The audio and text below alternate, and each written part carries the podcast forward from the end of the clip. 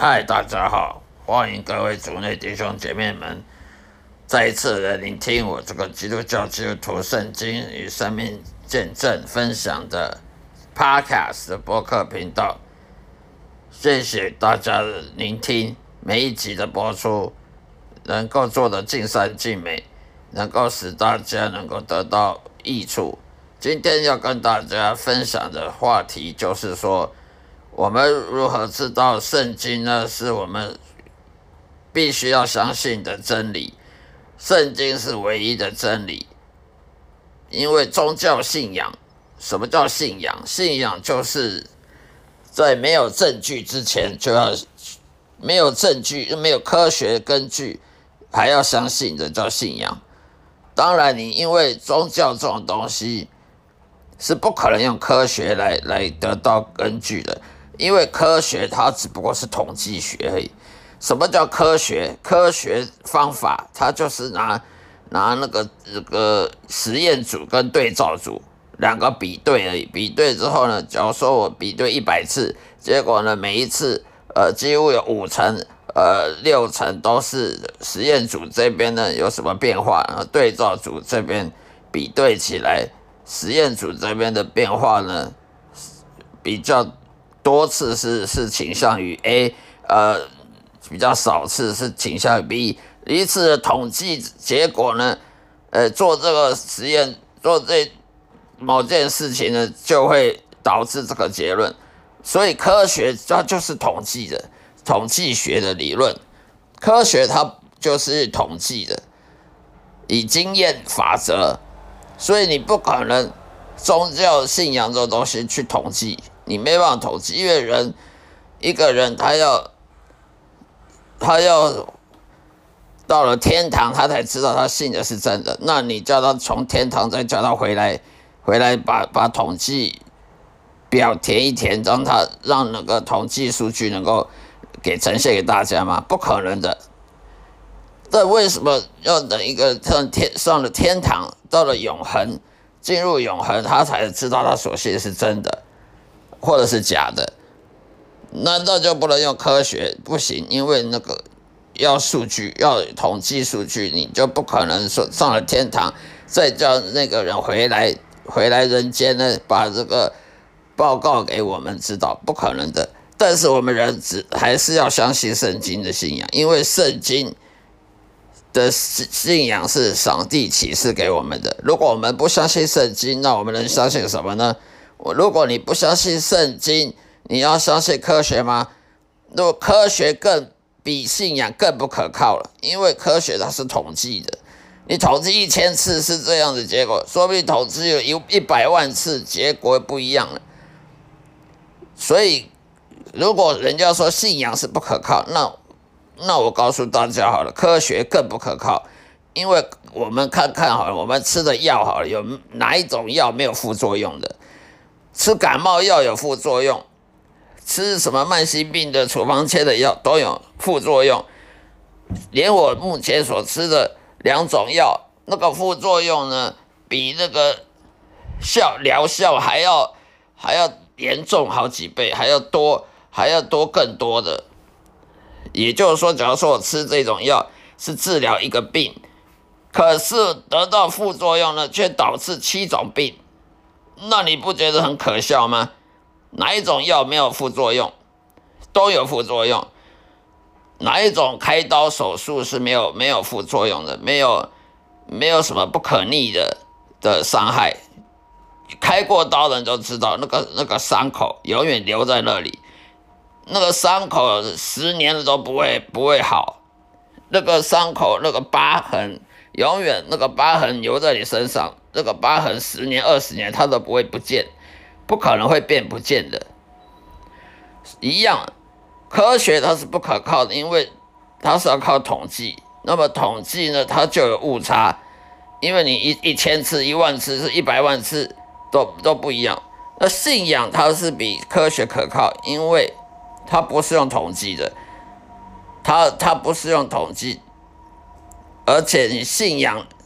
你你不你信仰上帝，你你有信心，对你的上帝有信心，你生你你死后有上了天堂，你就得你就得救了；而死后没有天堂，你你也没有没有差别啊，你也没有损失啊。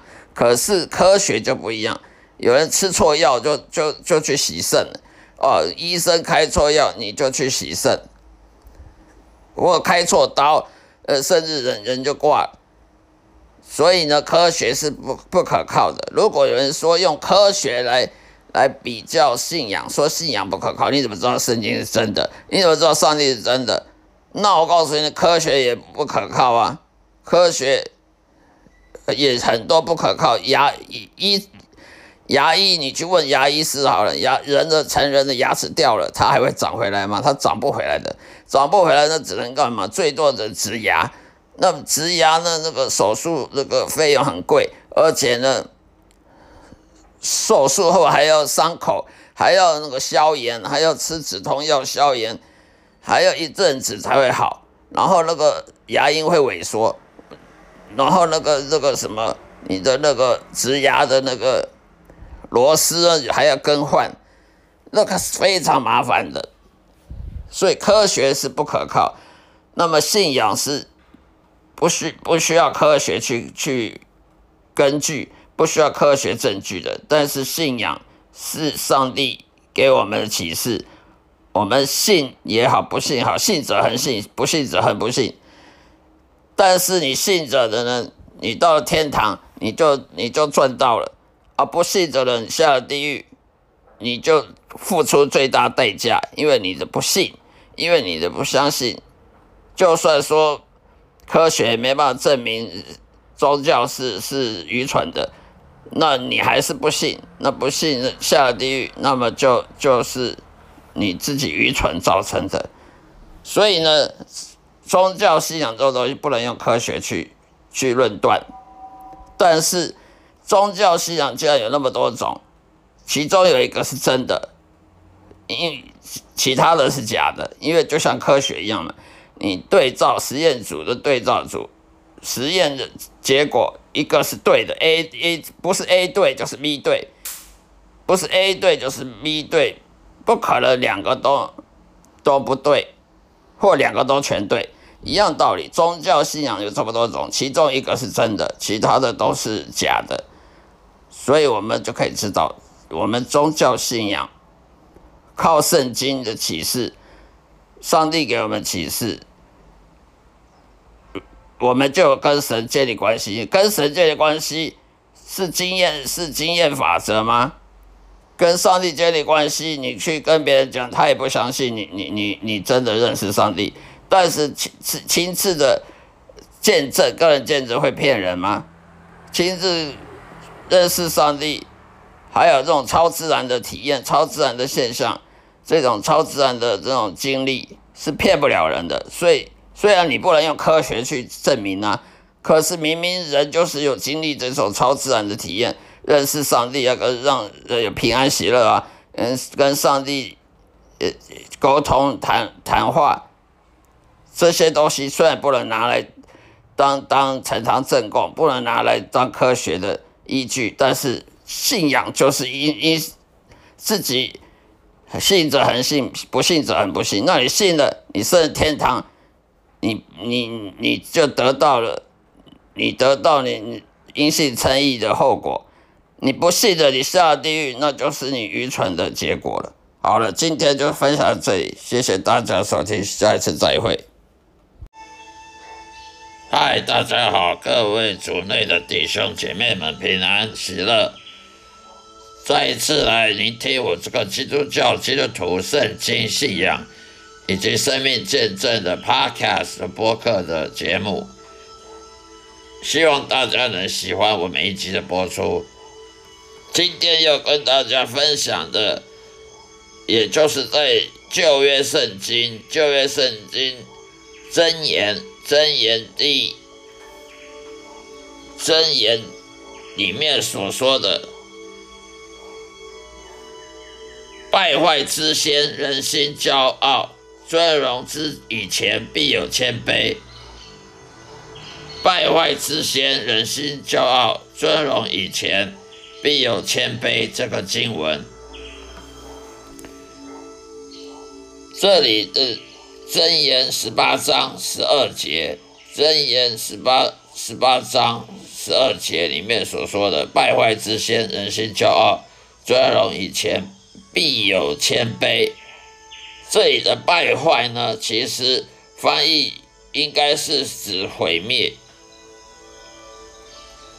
而不是人心败坏，那个人那个败坏，不是所谓的人心败坏，因为人不用骄傲就很已经败坏了。人罪，我们都是罪人，罪人本来就是败坏的，不是不用等到骄傲才会败坏，所以应该是毁灭之先，人心骄傲，尊荣以前必有谦卑，因为你从这里可以对比。尊荣以前必有谦卑，那么尊荣的相反是什么呢？就是毁灭。那么谦卑的相反是什么？就是骄傲。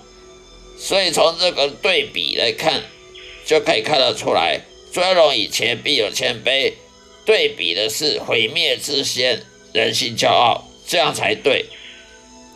尊荣的对比不是败坏。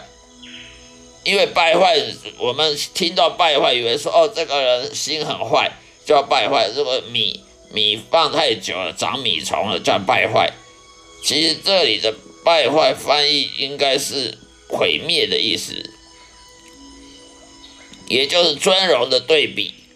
一个人得到尊荣，得到荣耀，他的对比的相反就是毁灭，就是被上帝贬义的意思。所以败坏之先，意思是被上帝贬义。一个人呢，他如果要被上帝诅咒呢，要被上帝贬义，把他拉到最低、最低层的地位，他要怎么样符合这个条件呢？他就去骄傲就好了。我们常常看到很多牧师骄傲、傲慢、目中无人，很多牧师。他读了神学院，得了读了学士、硕士、博士，就以为他可以研究神，就以为他可以把神、把上帝、耶和华放到显微镜底下来来来研究一样，好像把上帝拿来当什么什么物理、化学、机械学拿来研究。甚至我还听过有牧师讲，他他我听过有一个牧师，他竟然说他懂上帝的。个性，他懂上帝，他的一言一行，他的行动，他都了解上帝的行动。我听到差点没从椅子上跌下来，因为人是不可能了解上帝的行动的。圣经它是记载的上帝话语没有错，可是圣经它的它从创世纪到启示录只有六十六本书。也只有一千一百八十九个章章章节而已，而上帝他是活的上帝，我们所信的上帝耶和华，他不是旧约上帝而已，他也不是只有新约上帝，他是旧约新约的上帝，他还从从人类还没创造之前到现在，到以以后到未来到永恒。他都活着的上帝，他是活着上帝，你怎么可能了解他的行动呢？然后可能你念个神学博士，你就了解上帝呢？没有人可以夸口说这种话的。在圣经里面，我们看那些先知，我们看看那些先知好了，萨姆尔、先以利亚，我们看那些先知，看那些门门徒，耶稣门徒，没有一个人夸口说我了解上帝的。因为人是不可能了解上帝，就算你把圣经背得滚瓜烂熟，你也不可能了解上帝。上帝了解你，但是你不可能了解上帝，因为上帝他是永恒的上帝，我们是，我们是狭隘的，我们是短暂一百年的，我们顶人人活一百岁好了，你一百岁的人能了解几亿几亿年几亿兆兆兆年的上帝吗？就算你熟读圣经好了，圣经只不过上帝话语里面的一小部分而已。如果我们要把上帝他每一分每一秒所讲的话，他的心思意念全部写成一本书。我看那本书把把全世界都铺满了，那本书可能铺了全世界的，铺铺到月球还还铺不满，还铺不完呢。可是我们的圣经却是，我们的圣经却是不不不薄也不厚。我们的圣经不管是中文本或英文本的圣经，也不是很厚，也不是很薄。电话簿可能都比圣经厚。我们看那个那个什么，看很多小说，很多那个著名的小说，可能都比圣经厚。那个什么。哈利波特一第一册到第第几册？第十册可能比圣经还厚。你怎么可能只看了圣经，读读了圣经，从第一页真的看到最后一页就说你了解圣经了？这个是非常骄傲傲慢的一种态度。不是说你念神学院，你不是你当了牧师，你被你被牧教会呢？呃。你被教会案例为牧师，你就是了解神，了解神都透彻的。圣经上面说，我们看镜子都是看看这个镜子的都是黑黑的，看不清楚的。因为我们现在是活在这个有限度、有限度的世界，不是永恒。人不是活在永恒，所以你怎么可能了解永恒的事呢？你活在那个有。有限的一个一个空间时间里是不可能了解永恒的，没有人会了解上帝计划的。我们在旧约里面看到很多先知啊，很多上帝仆人啊，有时候还怀疑神他的想法，怀疑神他为什么要这样做？哦，为什么连连亚伯拉罕，连亚伯拉罕有时候都怀疑神为什么这样做那样做？没有一个圣经里面没有一个人物。说他了解圣经透彻的，这牧师竟然可以讲这种夸口，这是骄傲。所以呢，在这个箴言呢十八章十二节里面的败坏之贤人心骄傲，这里的败坏应该是指毁灭。也就是说，你要骄傲呢，你就等着看着上帝怎么把你摧毁，把你面子丢光，让你丢光面面子，让你没尊。连尊荣没没自尊心，没有尊严，所以他是毁坏、毁灭的。所以这里败坏应该翻译成毁灭，因为一个人骄傲呢，不管你是牧师也好，神学家也好，他就等着被上帝给贬义到最低、最低层，好让你知道你骄傲的后果代价是什么。所以这里的败坏是指毁灭，也就是把你。让你没尊严、没自尊心。